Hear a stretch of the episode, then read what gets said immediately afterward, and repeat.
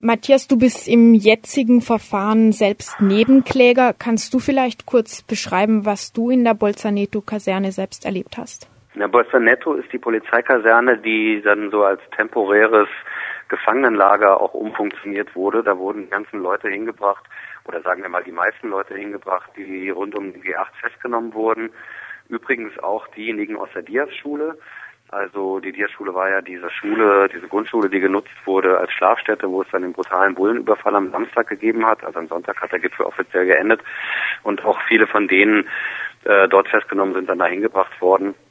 Und deswegen gibt es auch grob zwei Verfahrenskomplexe. Das einmal ist der äh, Übergriff in der Diaz-Schule. Mhm der Bullen und das andere ist dann die Misshandlung folterähnlichen Zustände in Bolsonaro. Und bei uns war das so, also ich wurde schon am Freitag festgenommen, das war eher die Seltenheit. Die große Festnahmewelle fing eigentlich erst am Samstag an. Übrigens wahrscheinlich auf Befehl von oben, also viele Leute eben einzusammeln, um viele Strafverfahren zu haben. Und die Umstände waren absolut übel. Also die Leute, die da hingebracht wurden, wurden äh, systematisch verprügelt, schon bei der Ankunft. Also eine Geschichte war, dass äh, einer, der neben mir stand, ähm, dann in der Zelle, in die wir dann gesperrt wurden, wo wir übrigens stundenlang stehen mussten. Bei mir war es so, dass ich dann äh, in der Nacht schon wieder rausgekommen bin. Andere mussten dann wirklich äh, fast 24 Stunden lang mit erhobenen Händen an der Wand stehen. Der Mann, der neben mir stand, äh, alter Mann mit Bart, äh, der auch schon schlecht zu Fuß war, der auch gezwungen wurde, mit Händen über dem Kopf da zu stehen und der aber offensichtlich einen gebrochenen Arm hatte und unsägliche Schmerzen hatte. Niemand traute sich aufs Klo zu gehen, weil man da durch den Cordon der Bullen gehen musste, die einen bespuckt haben, Beine gestellt haben. Also so wirklich Umstände, die man eigentlich nur so aus äh, Geschichten faschistischer, faschistischer Regimes kennt, die aber, so hört man aus Italien, äh, gegenüber Migrantinnen, Migranten vor allen Dingen durchaus üblich sind in italienischen Knästen. Jetzt hat schon zwei Prozesse ge gegeben wegen dieser Vorfälle, du jetzt beschrieben hast. Im ersten Urteil 2008 wurden sehr äh, milde Strafen ähm, verteilt. Im Berufungsverfahren 2010 wurden zumindest sieben der ursprünglich 44 Angeklagten zu Haftstrafen verurteilt. Für die anderen waren die Strafen schon verjährt. Nun gibt's äh, nach diesem Stand von 2010 so eine gewisse Befriedigung auf der Opferseite. Es gab zumindest Urteile. Äh, andererseits ist wegen der Verjährung auch nicht mehr so viel zu machen. Was war jetzt noch der Sinn der Berufung? Was ist da noch zu hoffen? Na, das ist ja so eine generelle Frage. Was verspricht man sich von Gerichtsverfahren nach krassen Bulleneinsätzen? Und in der Regel kommen die ja ungeschoren davon. Das kennt man aus Deutschland. Das ist in Italien genauso. Obwohl die eben zu Haftstrafen verurteilt wurden, du hast es schon gesagt, wird niemand in den Knast gehen. Ähm, niemand äh, hat übrigens auch einen Karriereknick äh, mhm. zu verzeichnen. Also der ähm, damalige äh, Polizeiverantwortliche ist inzwischen befördert worden zum Minister für, oder zum, äh, nicht Minister, aber zum Beauftragten für alle italienischen Geheimdienste beispielsweise. Also insofern hat so ein Urteil letztlich auch eine symbolische Bedeutung. Und letztlich geht es dabei aber auch um Schadensersatz. Das ist aber überhaupt nicht mehr strittig.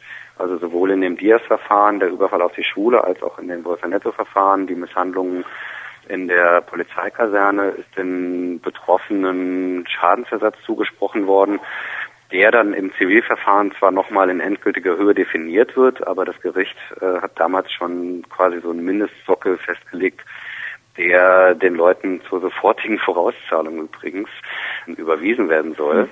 Und ich weiß gar nicht mehr, wann das erste Verfahren war. Das muss so 2004, 2005 gewesen sein. Und selbst im ersten Verfahren wurde schon gesagt, zur sofortigen Vorauszahlung. Jetzt sind wir zwölf Jahre später äh, und die meisten Leute haben noch äh, keinen einzigen Cent auf ihrem Konto gesehen. Also das ist quasi auch noch eine Dimension, ähm, aber letztlich ist natürlich das Wichtigste der politische Charakter. Man muss dazu sagen, es gibt ja genau genommen drei große Verfahrenskomplexe. Welcher noch nicht jetzt hier erwähnt wurde, ist der Komplex gegen 25 Italiener und Italienerinnen, die auf der Demo festgenommen wurden, also Aktivisten, Aktivistinnen. Und in allen drei Verfahrenskomplexen ist es bis zur dritten Instanz gegangen. Die dritte Instanz ist der Kassationsgerichtshof. Der erhebt keine Beweise mehr. Letztlich nochmal wird eine Begutachtung gemacht, ob das Gerichtsverfahren auch ordentlich abgelaufen ist, ob quasi alle Seiten auch gehört wurden, ob das Urteil äh, gewissen Standards entspricht. Und grob gesagt sind die Urteile auch bestätigt worden, wenn nicht sogar eben höher ausgefallen. Also du hast es gesagt, im Falle von Bolsonaro sind sogar noch mehr Polizisten verurteilt worden letztliche Auswirkungen hat das nicht gehabt. Du hast gerade erwähnt, es gab auch ein Verfahren gegen Protestierende, also gegen die Gegenseite quasi beim G8-Gipfel. Von denen wurden jetzt letztes Jahr fünf zu Hohenhaftstrafen von elf, zwischen elf und 15 Jahren verurteilt und über diese Verhältnismäßigkeit wird äh, in Italien immer noch rege diskutiert. Also die, die sieben Verurteilten jetzt im Bolzaneto-Verfahren, die haben, glaube ich, zwischen ein und drei Jahren bekommen für schwere Misshandlungen, während die Protestierenden wegen letztlich wegen Sachbeschädigung äh, verurteilt wurden. Woran liegt diese Unverhältnismäßigkeit? Naja, das ist ja was, was man auch aus dem aktivistischen italienischen Alltag in allen möglichen Ländern kennt. Also dass da mit äh, unterschiedlichem Maß gemessen wird, so war es auch in Italien. Du hast es also schon gesagt, quasi die Einstufung der verschiedenen Vorfälle. Also man muss mal sagen, was es da in Italien auch gegeben hat, ist, dass eben Banken gesmasht wurden, Tankstellen, Supermärkte und in die geöffneten Läden sind dann noch Leute reingegangen und eine Person hat äh, ist dann auf der Straße mit einem Päckchen Nudeln angetroffen worden und ist dann in der ersten Instanz zu vier Jahren verurteilt worden. Ich weiß jetzt nicht, was aus der konkreten Person in der dritten Instanz geworden ist, aber nur mal so, das sind die, die Dimensionen, über die wir hier reden und so eine fortgesetzte Misshandlung, äh, eine systematische Misshandlung und manche sprechen sogar von Folter, wird dann eben teilweise sogar mit Freispruch geahndet. Also das ist schon eine ziemlich krasse Geschichte. Das ist natürlich auch bei den Betroffenen äh, dann so angekommen. Und das ist tatsächlich eben auch nochmal so ein Beweggrund gewesen, die Verfahren auch bis zum Ende, also bis zur dritten Instanz eben voranzutreiben. Was die Verfahren gegen die 25 Aktivistinnen und Aktivisten betrifft, da ist es so, dass in der dritten Instanz könnte man eigentlich sagen, erfreulicherweise sind dann insgesamt nochmal zehn Leute freigesprochen worden. Allerdings wird das in der italienischen Linken auch sehr zwiespältig kommentiert, weil jetzt mal ganz platt gesagt, äh, diejenigen, die auf der Demonstration selber festgenommen wurden, also im, im Rahmen des Demonstrationsgeschehens, die sind rausgefallen und dadurch hat die italienische Justiz auch so eine Unterscheidung zwischen Gut und Böse vorgenommen. Und in Italien guckt man sehr genau auf das politische Spektrum, wo die Leute herkommen. Und es wurde dann eben so kommentiert, naja, die, äh, sage ich mal, friedlicheren Tutti Bianchi, ähm, die sind glimpflich davongekommen, während es gegen die Anarchisten sogar eben teilweise noch erhöht wurde. Und ähm, die eben mit drakonischen Strafen bis zu 15 Jahren in den Knast wandern müssen und diese Strafen teilweise auch schon angetreten haben. Einer davon wurde vor gut einer Woche ja noch geschnappt, der zu 14 Jahren Haft verurteilt worden war und bisher flüchtig war. Genau, es gibt zwei Leute, die dann bei der Urteilsverkündung untergetaucht sind. Genau, das ist gesagt. Also einer wurde jetzt äh, aufgegriffen, ist in Barcelona in Abschiebehaft, soll nach Italien ausgeliefert werden. Es gab in Barcelona auch schon Soli-Aktionen und das wäre natürlich also gerade jetzt anlässlich des Urteils im Bolsonaro-Verfahren auch nochmal wichtig, quasi an die Geschichte von den 25 zu erinnern. Wir haben das eigentlich immer versucht mit den 25. Also wir ist jetzt, so würde ich jetzt mal das Betroffenen-Kollektiv nennen, aus dem Diaz-Verfahren und aus dem Bolsonaro-Verfahren. Wir sind international relativ gut vernetzt und fahren zu solchen Anlässen wie so ein Urteilsspruch dann immer mal wieder auch nach Genua. Wir haben immer versucht, auch die Thematik der 25 nochmal in den Mittelpunkt zu rücken. Man muss aber sagen, dass die italienische Linke äh, insgesamt ziemlich äh, interessiert ist an diesem Thema und dass man also auch die Urteile überhaupt zu Genua relativ wenig äh, Erregung hervorrufen und gibt ziemlich wenig Solidarität. Meines Erachtens, zumindest sieht es aus Deutschland so aus, lässt sich natürlich leicht sagen, wenn man nicht in Italien jetzt selber ist, aber die Solidarität ist schon relativ mau. Ja, sei vielleicht wenigstens als Ausnahme hingewiesen auf die Initiative 10%, die auch in Deutschland lanciert wurde, die direkt nach dem Urteilsspruch letztes Jahr gestartet wurde. Vielleicht noch mal zu euch, weil du jetzt auch äh, euch als Opfergruppe genannt hast. Habt ihr euch dann auch zusammengeschlossen als NebenklägerInnen? Na, das war schon in dem Sinne koordinierte Aktion, dass wir uns natürlich mit Anwältinnen und Anwälten ausgetauscht haben darüber. Also erstmal einzeln und dann quasi auch uns darüber ausgetauscht haben, äh, was wäre eine gute Strategie. Und also das Kollektive da drin ist eigentlich eher sichtbar geworden, wenn wir dann eben zusammen dahin gefahren sind, uns dort mit Organisationen getroffen haben, ähm, Veranstaltungen gemacht haben und auch teilweise auf die Straße gegangen sind.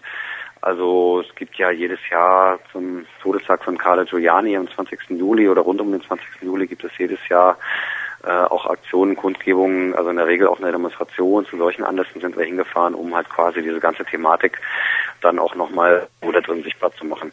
Was man auch sagen muss, ist, dass es sehr, sehr wenig Kontakt zu italienischen Betroffenen gibt. Mhm. Also die Betroffenen des Dias- und Borsaletto-Verfahren sind äh, auf der Klägerseite größtenteils eben ausländische Leute, also nicht italienische Leute. Und ähm, das ist für uns natürlich ganz wichtig, dass wir uns eben auch äh, über Spanien, Großbritannien, Schweden, Deutschland, Polen vernetzen, also wo jetzt äh, einige dieser Betroffenen herkommen.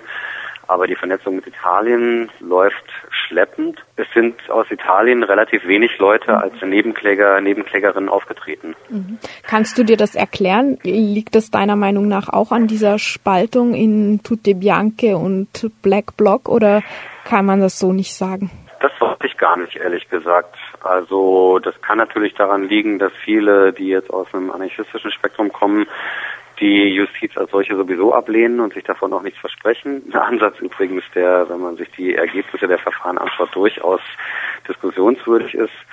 Aber woran es jetzt letztendlich liegt, weiß ich nicht. Ich meine, es gab natürlich damals, das ist vielleicht auch noch so ein Ding, ziemlich krasse Hetze gegenüber Ausländern also vor allem gegenüber Deutschen. Das war dann auch in äh, anderen Geschichten, bei anderen Gipfeln hat es das auch gegeben, dass dann so getan wurde, als würden die Deutschen jetzt einmarschieren und den Gipfel irgendwie umdrehen und äh, die Stadt in Schutt und Asche legen.